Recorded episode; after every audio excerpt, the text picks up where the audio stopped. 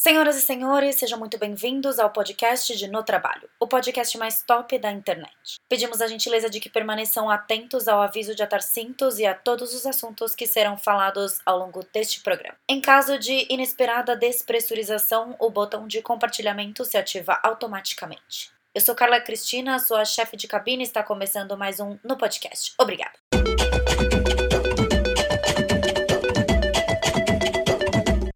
Estamos no ar depois de duas semanas sem podcast, né? Porque eu tive um problema de falta de quórum, né, para entrevistas. Né, a agenda não colaborou, mas eu trouxe aqui uma presença de uma pessoa que eu adoro, de uma pessoa que é amiga pessoal de muitos anos, que é a Mari Villani. É, nem vamos falar de idade, que a gente já tava falando agora e já ficou triste. Já deu né? ruim aí a questão da idade, a gente É. não vai falar desse tema aí. Mas a Mari é minha amiga pessoal, vocês já devem conhecer o trabalho dela pela Mari Villani, que é a marca que leva o nome dela, e eu tô sempre postando coisa. E eu trouxe ela pra contar um pouco sobre o mercado de moda. Então eu, né, Mari, E sobre a trajetória, né? Exato, e falar de prós e contras aí de estar no mercado da moda, mas. Mari, vamos começar. Seja muito bem-vinda. Obrigada, amei o convite. Tô É. me sentindo A entrevistada. especial, entrevistada. Mas você é super especial, então. Ah, agora ninguém vai ver, mas a gente tá se A abraçando. gente tá se abraçando pra cego ver. Mari, conta um pouco sobre quem é a Mari sem ser a marca. Nossa, isso é uma pergunta muito difícil. Porque eu sou a marca, a marca é totalmente a minha personalidade, o meu jeito de ser. Quem já veio, quem tá ouvindo aí já veio aqui na loja. Quem não veio tem que vir, já fica aí o convite. Mas eu sempre falo que quem entra aqui na, na minha casinha, né, que é como eu chamo a loja, é uma forma de eu receber as pessoas, tá entrando no meu universo mesmo e a pessoa que eu sou. Quem conhece aqui a loja me vê muito, né? Tem muito de É Mari Villani totalmente a na minha loja. personalidade. É uma coisa que se mistura que eu não sei te falar quem é a Mari Villani e quem é a marca Mari Villani. É uma coisa muito misturada. É toda a minha personalidade, todo o meu DNA, é a loja, é a marca, são as roupas. E, e você sempre teve vontade, né, de, de trabalhar com moda, porque Sim. Pra quem não sabe, eu já falei isso algumas vezes, mas pode ser que você não tenha pego. A gente estudou juntas no colégio. Então eu e a Mari a gente se conhece desde a primeira série, muito pequena tipo, mesmo, sem colocar data e ano. desde sempre. Mas assim, a minha vontade, a minha ligação com moda, desde muito pequenininha, deu pra começar a perceber. Os meus pais já tinham percebido isso. Essa questão de, de ter o gosto pra escolher as coisas, de opinar, né? Muito forte desde pequena mesmo. Porque ela é leonina, né, gente? Vamos abordar aqui o tema do O signo. tema signo sempre presente na nossa vida. Enfim, né?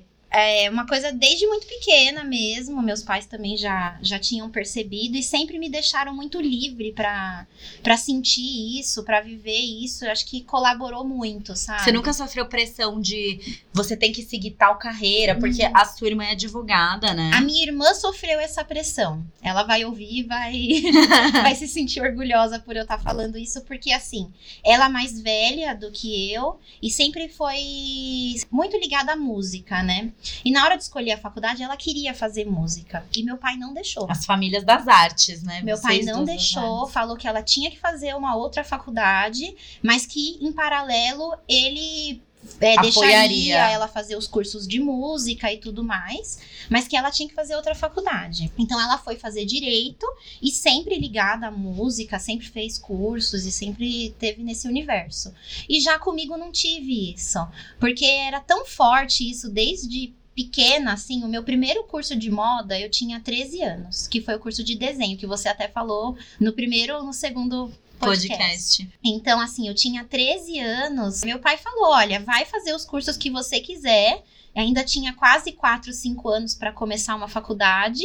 Ali, acho que ele pensou: ou ela vai desistir, ou ela realmente vai se descobrir e é isso aí, sabe? E aí ela vai entrar na faculdade tendo certeza Tendo do que ela quer. certeza, Porque eu adorei fazer engenharia. Eu falei isso no meu podcast, mas eu não sei se eu teria escolhido engenharia de novo. Tipo, eu teria escolhido porque eu gostei do curso. Tá. O curso é interessante, mas talvez eu teria feito outra outro, sei lá, ou outra engenharia, Aham. ou uma engenharia que fosse mais focada para business, ou eu já iria para uma coisa mais tipo marketing ou cosmetologia. Mas o é que, que que acontece, amiga? A gente escolhe muito cedo. é, isso é fácil. Sem experiência de trabalho, o seu pensamento agora é porque você já tem uma experiência de trabalho. Então, assim, eu acho que eu realmente acredito que o movimento tinha que ser inverso. A pessoa sai do colegial, tem que ir trabalhar. As empresas tinham que ter esse projeto para a pessoa ir se descobrindo e depois fazer a faculdade. E, ah, então os eu pais vou... incentivarem mais essa questão de fazer curso. de fazer cursos, assim, o meu pai, graças a Deus, foi um super incentivador. Uhum. Eu falo sempre que ele é meu investidor anjo, né? Porque ele compra todas as minhas ideias.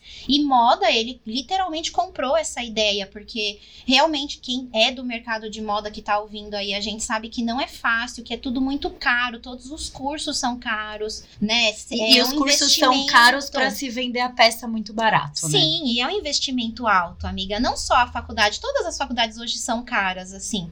Mas os outros cursos também são, os materiais são caros. Maquinário, né? Tudo. Então, assim, é um investimento mesmo. Se você não tem um suporte, as coisas ficam mais difíceis, sim. Eu, graças a Deus, tive esse incentivo dos meus pais desde os 13 anos, que aí fui, né, fazer os cursos de moda, fiz desenho de moda, depois fui fazer corte e costura.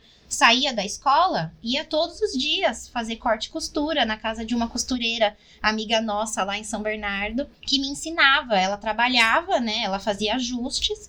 E então ela me ensinava a fazer o que ela estava ali fazendo. E depois, nas horas vagas, ela me pegava e falava assim: Olha, hoje nós vamos cortar uma calça. Vou te ensinar a fazer um molde, nós vamos cortar e costurar. Eu ficava lá ajudando ela e nos E tempinhos pirando, livres, né? Tipo, ela ia me ensinando. Ela é super amiga da nossa família, também me deu esse suporte. Então, assim, saía da- do colegial, ia pra casa dela, passava a tarde toda lá, no final do dia eu ia pra casa. Então foi muito bom, sabe? E aí fiz outros cursos, tal. E você teve, eu- queira ou não queira, você teve a chance de trabalhar antes de fazer a faculdade, né? Trabalhar com moda, digamos assim, Então, que foi. trabalhei um pouco. Eu, eu tenho uma super amiga que na época tava na faculdade, lá de São Bernardo também, a Karen. E ela também sempre me mostrou um pouco esse universo de moda no comecinho, sabe? Uhum. Ela fazia faculdade, então ela me levou em alguns eventos tal. E ela me mostrava. Então, assim, ela é seis anos mais velha que eu. Então, ela já tava um pouquinho à frente. Então, assim, através dela, eu fui conhecendo mais o universo, assim, na prática, sabe? Então, ela trabalhava no Brás, depois com jeans. Aí, eu comecei a ajudar ela fazendo umas fichas técnicas, desenho, né, tal. Como eu já meio que sabia fazer, eu ia ajudando ela, né? E trabalhei em São Paulo Fashion Week também, antes de começar a faculdade, tava no colegial ainda. Fui me, me metendo nas coisas e. E eu acho que uma coisa importante, que foi importante pra, pra escolha da sua carreira, foi que você, tanto você quanto seu pai, vocês sempre foram muito cara de pau, digamos assim. Então você sempre meteu as caras lá na, Sim. na moda, tipo, Sim. deixa eu te ajudar, vou pra casa lá da amiga da família pra aprender a corte e costura. sim. Você sempre acionou seu networking, digamos assim, pra É. entender como é que funcionava o negócio. Um network simples, assim, nada muito grande, né? Mas é sempre assim, batendo na porta dos outros e Pedindo ajuda. Pedindo ajuda. Isso a gente sempre fez, eu sempre fiz isso mesmo, na cara de pau. Mesmo quando comecei a marca, eu pedia pra todo mundo levar na casa da família no domingo. Eu fazia uma sacolinha de roupa e falava, vai, leva pra mim, vê se sua Usou as amigas quer." de modelo. Nossa, fiz isso muito. Até hoje eu tenho clientes que são tudo parente das minhas amigas.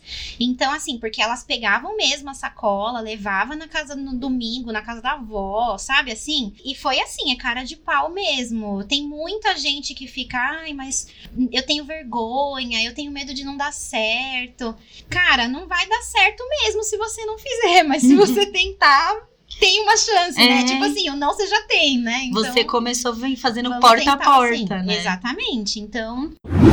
E assim, eu comecei muito nova. E fisicamente não, não me favorecia, né? Porque ninguém me levava muito a sério quando eu comecei a marca, né? Agora a gente já tá pulando um período, né? Tá- A gente tava falando facu- do começo da faculdade, né? Uhum. Mas assim, eu comecei a marca com 21 anos. Eu pequena, com essa voz fina, eu chegava no, nos fornecedores, tal, ninguém me levava a sério, sabe? Eu não tinha, não tinha como comprar uma quantidade grande de tecidos, e eu queria comprar direto das fábricas, eu queria ter uns tecidos exclusivos, diferentes, diferentes do que a gente compra em loja de varejo na rua, né? Aham. Eu não queria esses tecidos, eu queria os tecidos mais legais, né? Então, assim, tive que ir meio que na cara e coragem e convencer os representantes de que eu ia comprar pouco agora, mas que eu iria comprar mais depois e que eu tava construindo uma marca. E eu, eu fiz isso por muito tempo. Então, eu levava minha mãe. Pegava minha mãe e falava, vamos lá, bater perna. E, e a gente ia, pelo menos acho que com ela, né? Dava um ar um pouco mais, mais sério. Uma né? segurança, né? Uma segurança. E aí foi bom. No começo ela me ajudou muito. Depois eu, eu percebi que o meu jeito que conduzia as coisas. Então, mesmo. Que as pessoas chegavam, tipo, ah, essa menininha aí, mas você já chegava falando Já. de negócio Sim. mesmo. Então, aí... assim, o seu jeito, a forma que você impõe as coisas, conduz, né, a situação, dá um pouco mais de credibilidade, né? Que era essa palavra, credibilidade. Eu não tinha essa credibilidade. Você construiu ela. E aí eu tive, eu vendi primeiro, né, para todos esses representantes a ideia da minha marca para que eles pudessem vender uma quantidade pequena de tecido, que foi minha maior dificuldade no começo, né? Não conseguia comprar material num preço legal, um material legal para poder fazer as peças do jeito que eu gosto, né, de fazer um mais diferente e tal. Uhum. Então, assim, esse foi um, um dos principais desafios aí no começo, né? Mas a maioria dos representantes trabalham comigo até hoje. E eles acham super engraçado de contar das coisas da, daquele momento, né? Que eles falavam, ai, nossa, tipo, apostei mesmo em você, porque pra mim nem valia a pena, sabe? Vender o tecido. Que agora vale, e né? agora vale, porque agora eu compro mais quantidade, né? Claro, também não é uma quantidade tão grande quanto eles vendem para grandes empresas, mas Mas se eles Melhor te esse, mantiveram. Exato. E se eles te mantiveram tanto tempo com você, é porque eles acreditam em você. sim, teve que vender essa ideia. É uma dica aí para quem quer começar, você tem que vender a sua ideia, fazer os outros acreditarem. É aquele pitch de elevador, né? É, pitch de elevador. Apesar que eu acredito mais assim no sentimento, em você passar essa emoção do que no, no pitch em si, sabe? É, não, mas você tem que. O Eu segredo de uma nunca- boa venda é você Nunca tive tocar. um pitch pronto, mas as pessoas sentem tanto essa paixão que eu tenho pelo negócio. Logo depois que eu formei na escola, tal, eu fui fazer faculdade de moda, fiz desenho de moda no IED, que é o Instituto Europeu de Design, 100% focado em desenho, em criação, muito pouco dessa parte de produção, Indústria. indústria, chão de fábrica, zero, sabe assim? Era bem aspiracional o curso. É, bem assim, pira. Mas uma parte muito gostosa, uma parte que eu amo, né, do trabalho. Logo que eu me formei, foram três anos, né, de faculdade. Aí eu fui fazer o Senai. Que é o curso também de produção do vestuário. É um curso superior, tecnólogo, né? E também foram três anos. Ah, então você fez duas, duas Emendei. graduações. Fiz duas- né? eu tenho duas graduações. A primeira, que foi do IED, de desenho de moda, e a segunda, que foi produção do vestuário no Senai. Que é focada na parte fabril. 100%, 100% chão de fábrica, amiga. Pa- assim, passa por todas as etapas, como se fosse assim. Eu sempre falo que é uma engenharia de produção, só que bem focada para Produção de- confecção, né? De, de roupas, roupas. né? Então, assim, a gente aprendeu tudo, toda essa parte de cronometrar a produção, sabe? E de Totalmente diferente do, Do curso de desenho. de confecção mesmo, sabe? De layout de uma confecção, etapas. E aí, assim, no primeiro ano eu falei, bom, agora é o momento, porque eu não me sentia ainda muito segura para ter a marca. No uma- primeiro ano de produção do vestuário. Depois de formar em moda, tudo. Durante a faculdade de moda, eu trabalhei em alguns lugares, no Bom Retiro, no Brás, com jeans, que eu adoro trabalhar com jeans, nossa. Trabalhar com moda, né, que é o que você estava falando, tem um leque imenso que você pode fazer. Não precisa ser estilista, pode ser assim, figurinista, pode ser vitrinista, pode fazer produção de moda, Negócios da moda, negócios, jornalismo. jornalismo, assim, é um- uma área imensa. Sim. Então, assim, não necessariamente uma pessoa que faça uma faculdade de moda tenha que ser estilista. Isso é uma coisa, uma dúvida que eu sempre vejo as pessoas falando e tal, mas, mas na real tem muitas áreas aí para você, vários segmentos. Mesmo dentro de fabricação, você pode trabalhar fabricando diversos produtos, né? Tipo uma confecção que é especializada em Exato. calça, em, Em casaco. calça, É, ou se não, em vestidos de festa. E aí você saiu do Bom Retiro e quando você começou a fazer produção de moda, você falou: quero ter a minha marca. É, quando eu comecei o Senai, eu falei, bom, acho que agora eu já tô me sentindo mais segura para ter a marca. Ah, você sempre quis, eu então. sempre quis ter a marca, isso para mim era uma coisa muito clara. Foi, é era muito natural meu isso, eu já queria, só que eu não sabia o momento certo. Eu ainda me sentia um pouco insegura e também assim não, não sabia se estava preparada para aquilo, né? Porque é uma coisa que ninguém te ensina. Ninguém tem uma, não tem uma matéria na faculdade que te ensina a abrir uma empresa. São poucas. Na minha faculdade tem empreendedorismo, mas é uma matéria das milhares que você faz. E não é, é muito pincelado, muito né? pincelado. E assim, amiga, na prática você pode ter certeza que quem fez essa matéria e depois abriu uma empresa viu que com certeza tinha que saber muito mais. Cada empresa é uma empresa também, né? Então, assim, é. O que, que eu tava falando? Lua em peixes. Já, já pensei em um monte de outras coisas junto. Resumindo, o início da marca é, foi quando eu senti essa segurança. Também quando no Senai eu tive um pouco mais de contato com as pessoas que fabricavam. Então, assim, eu tive mais acesso à mão de obra, que me ajudou desde o começo. Então, eu tive acesso à modelagem, a costureiras. Que Você na- fez networking nessa. eu fiz o networking, que aí foram o meu suporte para começar, né? Eu não sei se eu tava preparada psicologicamente, porque eu demorei um tempo para aceitar essa questão da responsabilidade de uma empresa. Eu demorei assim uns seis meses para entender. Depois que você falou, vou Depois, ter a marca. depois que eu comecei mesmo, tipo assim, comprei um pouco de tecido, desenhei a primeira coleção, comecei a fabricar. A minha primeira produção de cara, primeira, primeira produção de camisas, deu inteira errada. Inteira, amiga. Inteirinha. Eram, sei lá, acho que 30 camisas. Que inclusive é uma camisa que eu já refiz ela, claro, na versão nova, certa, né? Enfim. Mas era é uma- essa blusa que tem um monte de botõezinhos na- nas mangas e nas costas. Essa foi a primeira camisa que eu tinha desenhado, era da minha primeira coleção e uma outra versão de camiseta junto. A pessoa fez tudo errado pra mim, tudo, tudo, tudo errado. Eu assim, sentei e chorei, né? Porque 21 anos. 21 anos. Botou toda a grana que tinha ali Todo o dinheiro que eu fazer. tinha, porque assim, é o, é o que eu falei lá no começo. O meu pai foi o meu investidor anjo.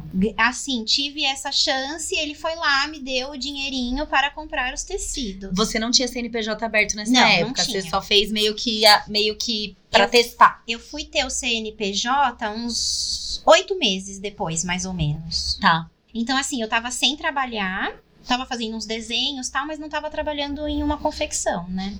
Eu tinha 21 anos, eu tava vivendo como uma pessoa de 21 anos tem que viver. Eu tava saindo, indo em festa, curtindo a faculdade, curtindo as minhas amigas.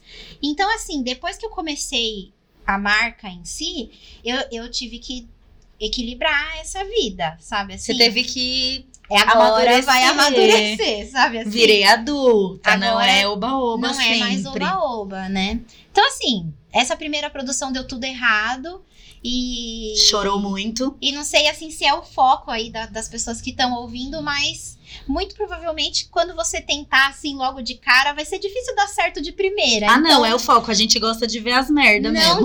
desistam, porque se eu tivesse desistido, sete anos depois a gente não estaria aqui, né? Mas que deu vontade de desistir, de falar, tipo, meu, isso não é pra mim, sabe? Deu tudo errado. Eu vou voltar pra confecção que já tá Cara, consolidada. vou trabalhar pra alguém, sabe assim? Mas realmente não era a minha vontade trabalhar pra alguém. Eu queria ter a marca. E tipo assim, essa produção não deu certo. Aí eu fui lá, tentei de novo, continuei, porque eu tinha uma coleção. Eu tinha desenhado 13 modelos. Nossa, que agressivo, né? Tipo, já Agressivo. foi com uma coleção, não foi nem assim, vou fazer uma peça pra Quando testar. eu. Porque assim, eu tive muita ajuda de uma professora minha lá do, do Senai. E ela me ajudou a desenvolver todo o plano de negócios. Então, assim, eu, eu realmente comecei a marca com um plano de negócios, todo direitinho. Não foi uma coisa aleatória, Uhum. sabe? A gente estudou juntas como que ia ser, qual o segmento tal. E eu já tinha decidido que eu ia trabalhar por coleção. Então, assim, eu não trabalho por estação do ano, eu trabalho por coleção. Era a primeira coleção mesmo, coleção número um. Então tinha 13 modelos, tal. Na verdade, ficaram só 11, porque essas duas produções Deu eu tive ruim. que jogar fora, né? Não, não joguei fora. Eu cortei todas as etiquetas e a gente deu, deu Doação. embora. Fez doação, é.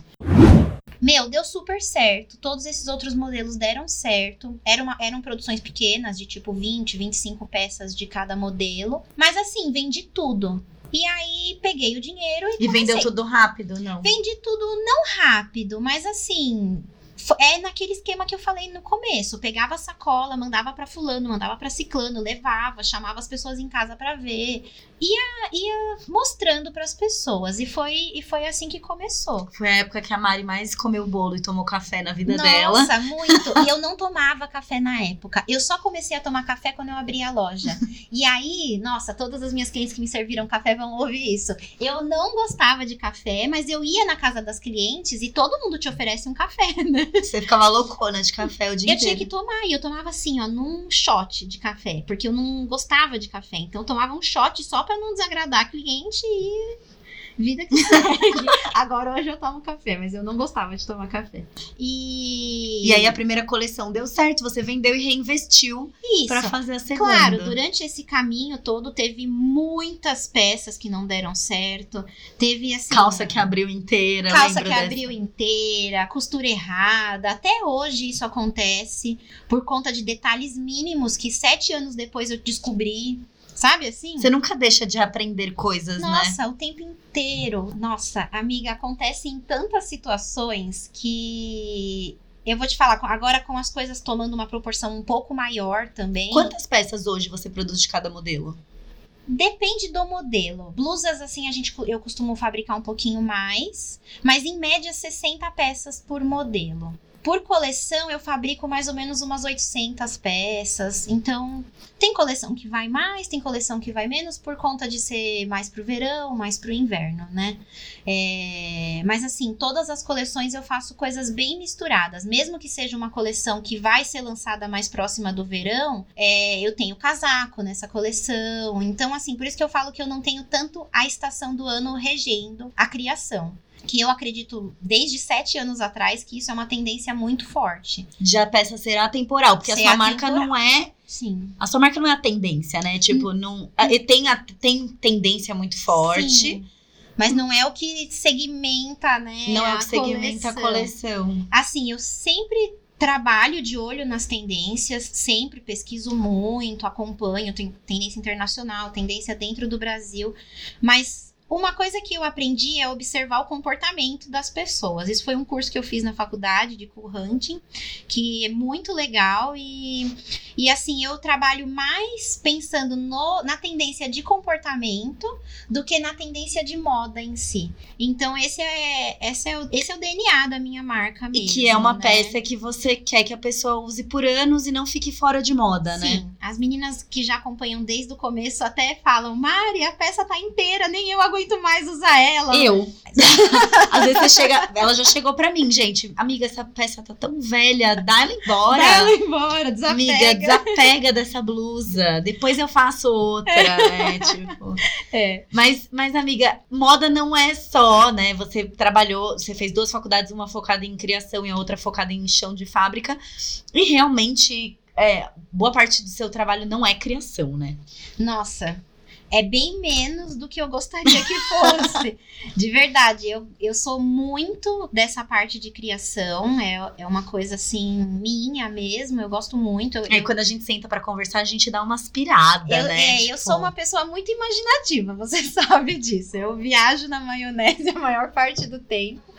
Mas assim, a, a minha cabeça, né, cria muitas coisas, muitas histórias, muitas situações. E, e as roupas também é uma consequência dessas.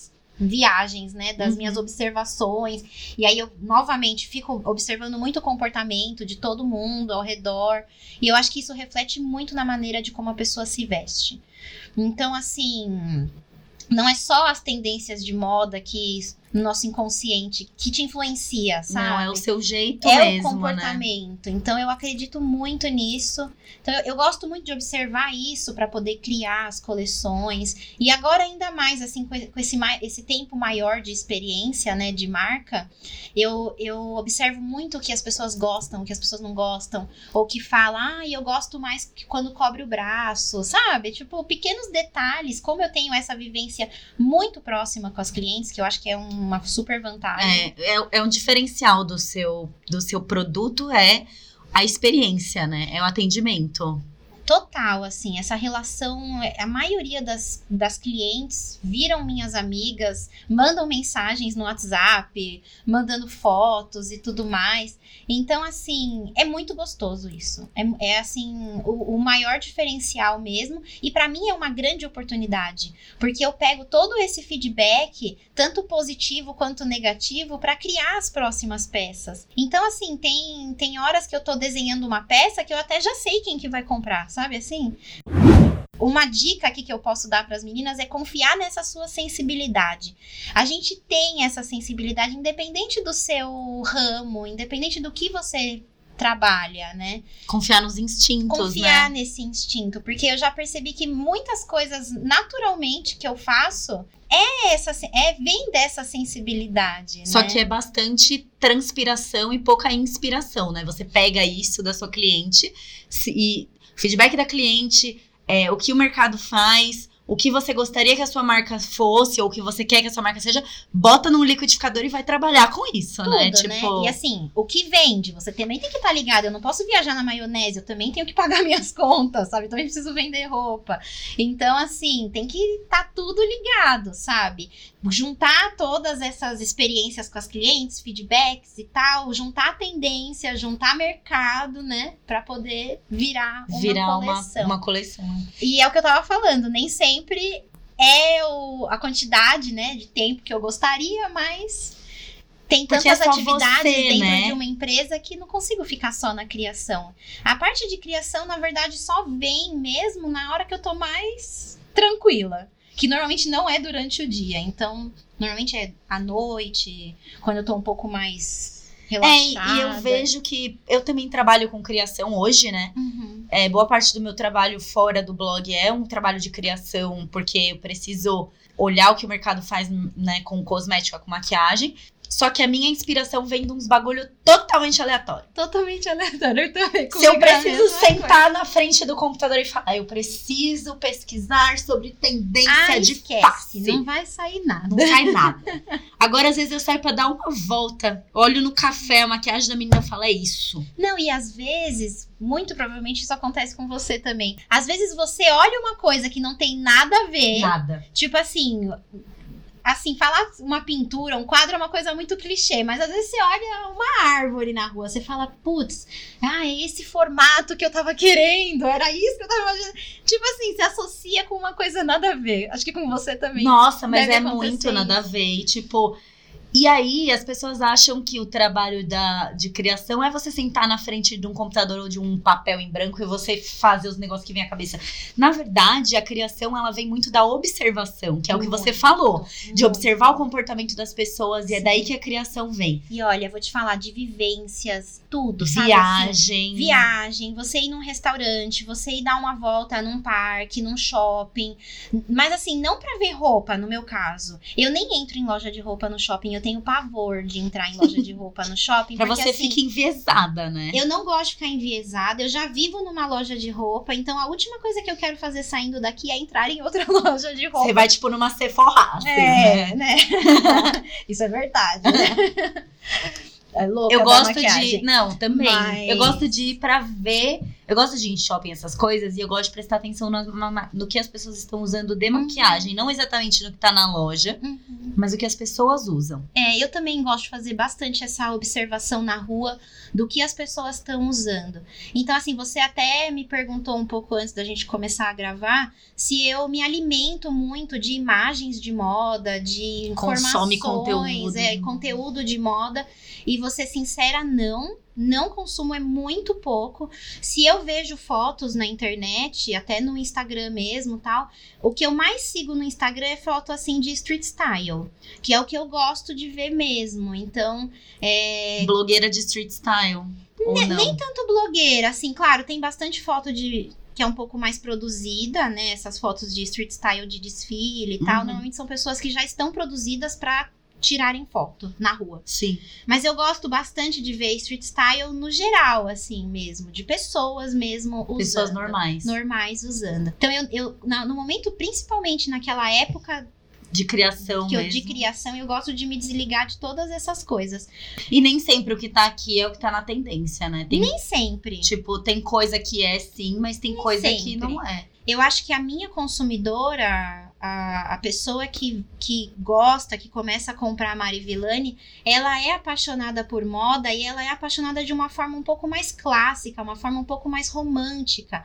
Então ela usa as roupas da mesma forma que eu uso, para lhe demonstrar o seu mood do dia, o seu sentimento, sabe? Então assim, a gente se veste naquele, naquele clima do dia, sabe? Não tanto, ai, porque tá usando calça vinho que eu vou usar calça vinho todos os dias. E eu acho que também a sua roupa, por mais que ela tenha esse estilo característico que é o, o romântico, ela se insere em vários estilos diferentes, porque o meu estilo menos predominante é o romântico. Total, total. Eu não sou nada romântica no meu estilo. Tipo, E não só você, tenho várias clientes que não são nada românticas, é, às vezes são muito mais o perfil executiva, sabe assim? uma coisa meio dramática que é o meu estilo, e aí bota essa peça com uma calça de couro. Não, com... você tem uma pegada um pouco mais forte, uma pegada um pouco mais.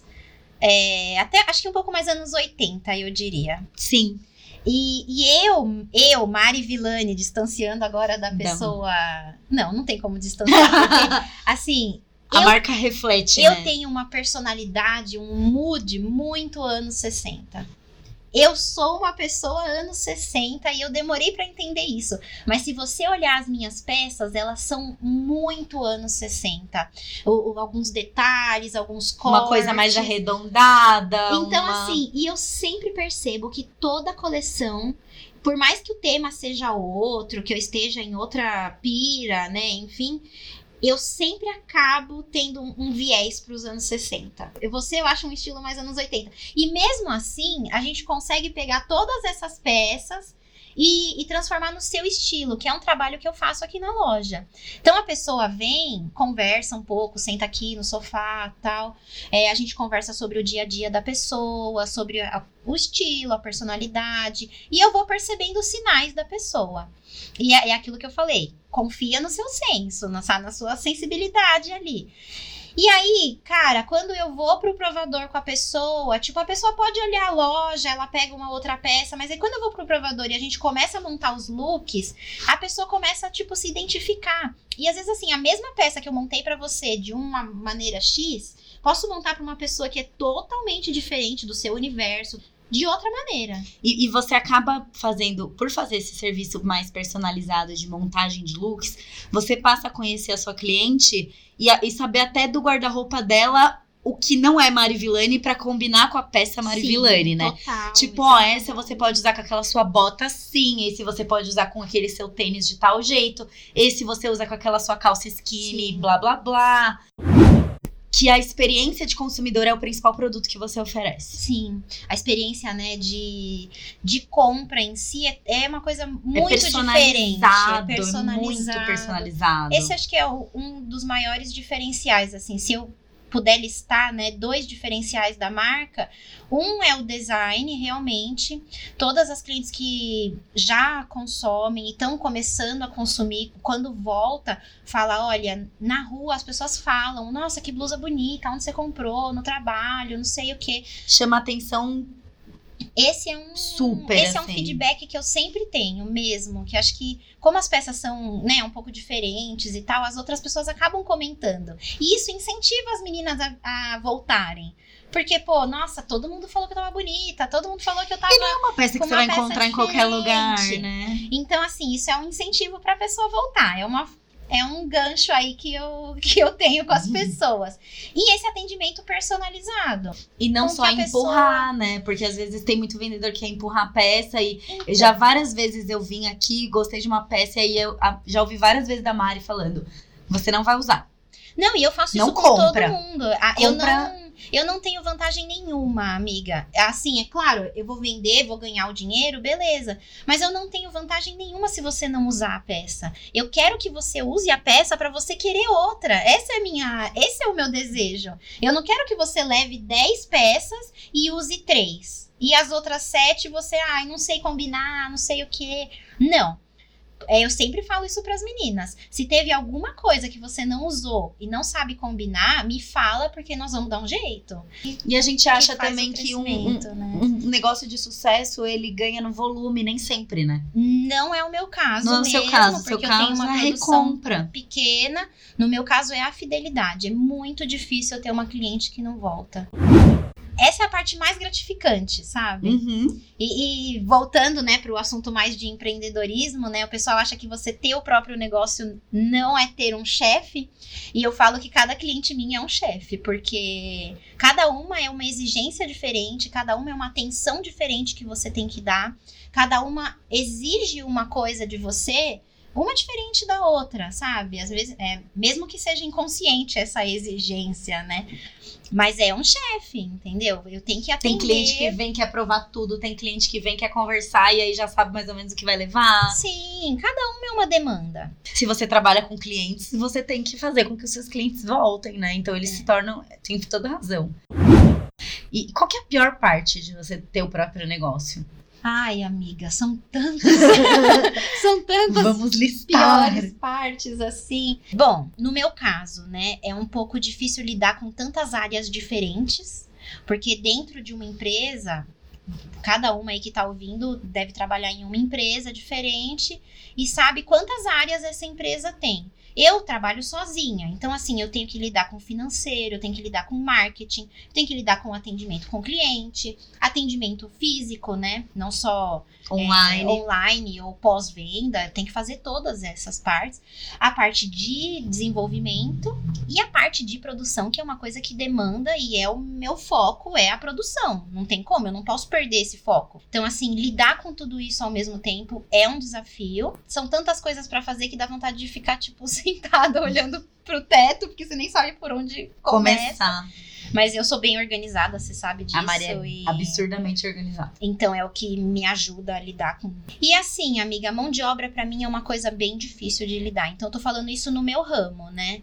É, maior- uma das maiores dificuldades pra mim como empresa é lidar com a mão de obra, achar uma mão de, uma mão de obra qualificada. Vamos supor, uma grande magazine. Ela, ela normalmente compra as peças de pequenas confecções. Sim.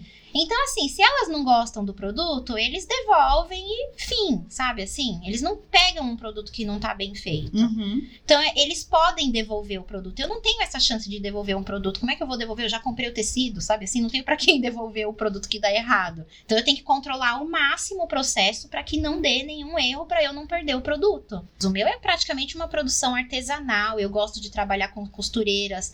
Eu, na verdade, eu gosto de trabalhar mais com mulheres costureiras, porque a maioria delas são chefes da sua própria casa, a maioria trabalha em casa, então assim, você tá ajudando uma família, você tá dando trabalho para aquela mulher, ela tá trabalhando em casa, ela tá cuidando dos filhos dela, sabe assim? Eu tenho Você muito é focada em também ajudar pequenos produtores. muito essa humanização do trabalho, mesmo porque a mesma proximidade que eu tenho com as minhas clientes, eu tenho com as minhas costureiras e fornecedores e tudo mais, né? E para você é importante apoiar trabalho de a- apoiar os trabalhos das mulheres, Sim. porque você é uma mulher que precisa ter o trabalho apoiado. E também quero ser apoiada, exatamente. Eu, como pequena pequeno empreendedor, né? Eu tenho muito isso e valorizo muito, incentivo os outros a valorizarem esse. Tipo, vamos criar uma rede, vamos né? Vamos criar uma rede. E também tenho várias outras políticas aqui na marca de tentar usar o máximo tecidos fabricados no Brasil. Não dá para usar 100%, porque tem muita coisa fabricada na China. Às vezes não dá para sair um pouco disso, mas o máximo eu tento de tecidos fabricados no Brasil. E de aproveitar retalho de tecido, né? Que eu acho que é uma atitude muito legal que você faz. Tem uma, um braço de sustentabilidade muito forte de pegar retalho de coleções anteriores e fazer produtos. Então, toda coleção tem uma lembrancinha, digamos um assim. Presente, é. E a lembrancinha geralmente é feita com retalhos da coleção. Então, a do inverno agora é um scrunch, né? Um, É. um lacinho de cabelo. Um lacinho de cabelo, mas já foi porta-passaporte, porta-sapato, tudo com retalho de tecidos que sobram da produção, né? E, e é uma coisa legal, a pessoa guarda, né? Tem um sentimento naquilo. E é útil, né? Útil, claro. Então, assim, é, isso é um dos projetos que estava lá no plano de negócios, no começo da marca. Então é o que eu tô te falando, quando você vai abrir um negócio, você tem que pensar direitinho para você já começar do jeito E, e não saber qual que é a certo. missão, visão e Porque valores, assim, né? amiga, não existe um jeito certo de abrir uma empresa. Você não sabe, nem na, na matéria de empreendedorismo que você teve lá na faculdade, nem uma pessoa que fez mesmo uma faculdade de administração vai saber o, o dia a dia correto de uma empresa. Você tem que fazer ao máximo um plano para você saber qual é o DNA do que você está fazendo. Tem E que se a sua atividade tem a ver com o propósito da sua marca, o né? propósito da sua vida, não é a sua marca, é a sua vida, porque a partir do momento que você tem um negócio, você não tem mais uma vida separada. é o que eu falei, você perguntou qual era a diferença entre a Mari Vilani, pessoa física e jurídica, não existe. E acho que uma, uma pessoa aí que tem um negócio vai me entender no que eu tô falando. É só a parte financeira, que eu falo que a parte financeira é só o, o ponto final ali do, Do negócio. negócio. Não é uma coisa que você tem que trabalhar pro financeiro, você não tem que trabalhar pensando só no resultado financeiro. Porque demora, né? Demora e outra coisa, amiga. A pessoa, ela não tá comprando uma, uma peça de roupa, ela tá comprando toda a ideia daquela peça. Você tem que se preocupar mais com a parte emocional, a parte do que você passa pro seu cliente. Claro, com um produto de qualidade, mas quando a pessoa compra uma peça Mari Villani, ela tá comprando toda a ideia e toda a minha paixão por aquilo. Então, ela compra assim, porque ela acredita em você. ela acredita na minha ideia, ela acredita na minha paixão, ela acredita na, naquele meu propósito, né? E eu acho que muitas empresas de sucesso é isso. É a pessoa ter um propósito e conseguir mostrar isso pro cliente. Porque ninguém mais quer uma peça de roupa que seja fabricada na China por um escravo chinês, por um. Uma pessoa que tá passando fome. É, sim, o mundo mudou. E as pessoas estão mudando também com isso. E eu acho que o maior segredo da sua marca, e eu vejo isso não só porque sou consumidora de Mari Villani, para que vocês que acham que eu ganho tudo, não ganho tudo, mas Ah, ela paga às vezes, viu, gente? Não vem com essa, não, porque é uma pessoa também, eu também tenho, tenho minhas contas pra pagar. Exato, e faço divulgação porque é minha amiga. Mas o maior segredo, olhando pra você como marca e olhando pra você como sua amiga, é o comprometimento. Que eu acho que é o maior segredo pra qualquer pessoa que queira ter uma empresa. E eu vejo Qualquer isso depois que eu me tornei uma empresa. Agora que no trabalho é uma empresa com CNPJ e com Sim. conta jurídica, o maior segredo do trabalho é comprometimento. Você tem que ter comprometimento com o seu cliente, com o seu fornecedor. Amiga, e é comprometimento e propósito. Porque as pessoas, elas compram o seu propósito. O comprometimento, eu acho que é importante pra você poder lidar com todas as coisas que envolvem. Que é o que eu Uhum. tava te falando, todas as atividades. Você tem que ter um comprometimento pra você conseguir executar todas as tarefas, enfim. Então- Mas o propósito é o principal. Eu, eu, assim, desde o começo, quando me ensinaram, né, a fazer o plano de negócios, ai, a missão, visão e valores da Uhum. marca, você tem que pendurar lá na parede do seu negócio. Ficar Cara, olhando. Não, não é assim, eu não acredito nisso. Você tem que mostrar para o cliente o propósito da marca, o propósito da sua empresa. Então, até tem alguns estudos que estão tirando já esse negócio de marketing de É que missão, visão e valores, É que, é uma coisa missão, um pouco... visão e valores, se você não pratica, não faz o menor sentido estar pendurado na parede. Não faz, e o propósito é uma coisa que carrega no produto ou no serviço que você tá oferecendo, né? E, e não ter medo, dar a cara a bater, porque as coisas vão dar errado, as coisas dão errado o tempo inteiro. Inteiro, dá vontade de desistir. e todo mundo já sabe que quando as coisas estão doidas, eu emagreço um monte, aí todo mundo já sabe que as coisas não estão legais, né? E você sempre tem apoio, né, dos seus amigos, não Tem é assim, muito apoio. Gente, todos os meus amigos, muito obrigada! que não só Eu levaram a sacola, mas ajudam a te É, divulgar. Eu, assim, sou muito abençoada em relação a isso. Não posso, nossa, não posso nunca reclamar. E mesmo as clientes, quando, né, começam, viram as minhas, viram amigas minhas e aí começam também a, a, a propagar aí a Mari a palavra de a Mari palavra. Villani. Então, assim, nossa, eu tenho só que agradecer aquela palavra cli- clichê Gratidão. Gratidão, amigas.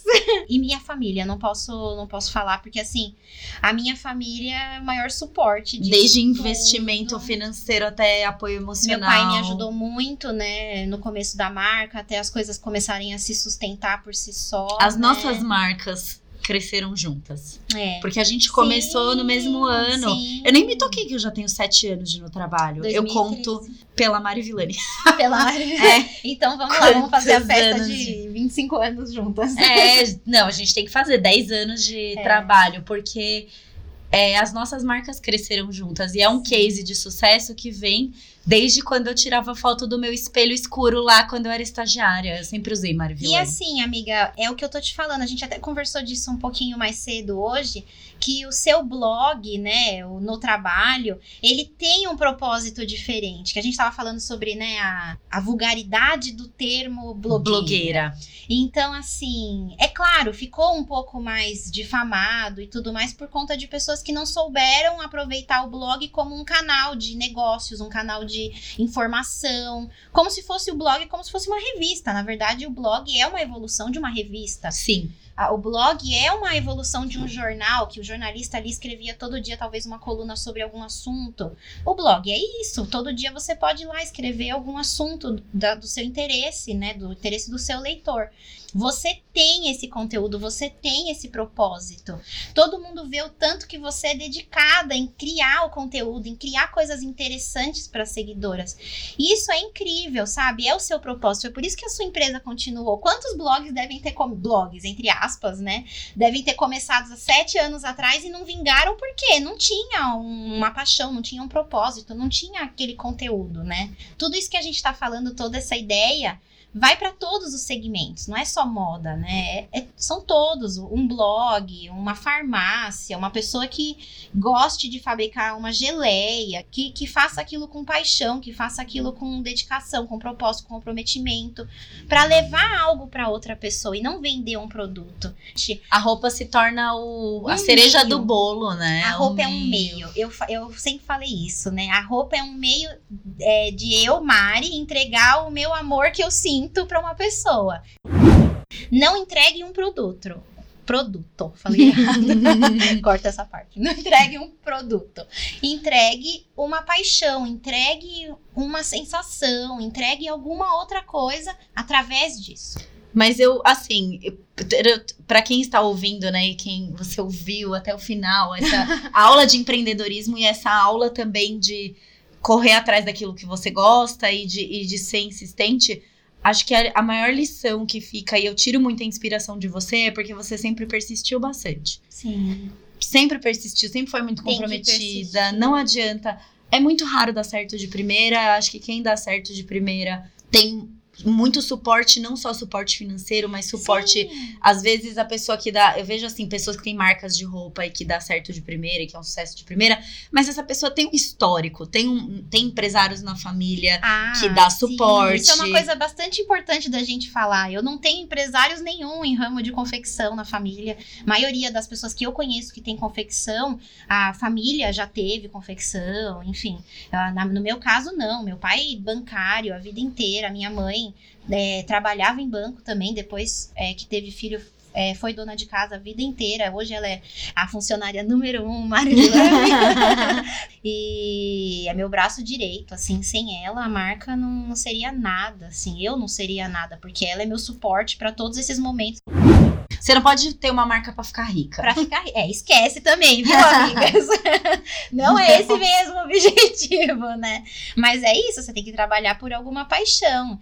Meu, eu, eu acho que é isso. A gente falou de um jeito muito legal os, os itens. A gente faz, né, geralmente uma pauta no começo. E eu achei que a gente cumpriu esses itens com muita maestria e de um jeito muito leve. É muito legal e saber, né? Apesar de eu já te conhecer há tantos anos e você já me falar Sim. coisas que eu já sei. Né, mas também quem quiser mandar uma mensagem, quem quiser, eu sou, eu sou adoro, quem me conhece sabe que eu adoro ajudar as pessoas em, nos próprios negócios, de dar dica, independente do que for, sabe? E eu convido vocês a conhecerem o trabalho da Mari, assim, não só as roupas, mas o trabalho que ela faz, que é um trabalho realmente personalizado, é uma coisa diferente, é uma coisa que agrega valor no camarote aí de muitas pessoas. Arroba Mari Villani. É, e aproveita para dar uma olhada nos looks. E também quero agradecer você por estar tá sempre me apoiando, porque assim, esse, esse podcast é pro seu é pro seu blog, mas assim, me ajuda em muitos sentidos, né? E você sempre uma das maiores aí apoiadoras. Então eu também agradeço muito, amiga. Ai, obrigada, eu tô emocionada. Pela aqui. nossa amizade, por tudo, né? Mas é isso, gente. Eu agradeço vocês que ouviram. Muito obrigada, Mari, por participar. Obrigada Espero que você possa participar Espero em outras oportunidades todos também. tenham gostado também aí do nosso bate-papo. Exato. É Agora é bota aí a vinheta. é isso, gente. Muito obrigada. Beijos e até o próximo podcast. Tchau, uh! tchau.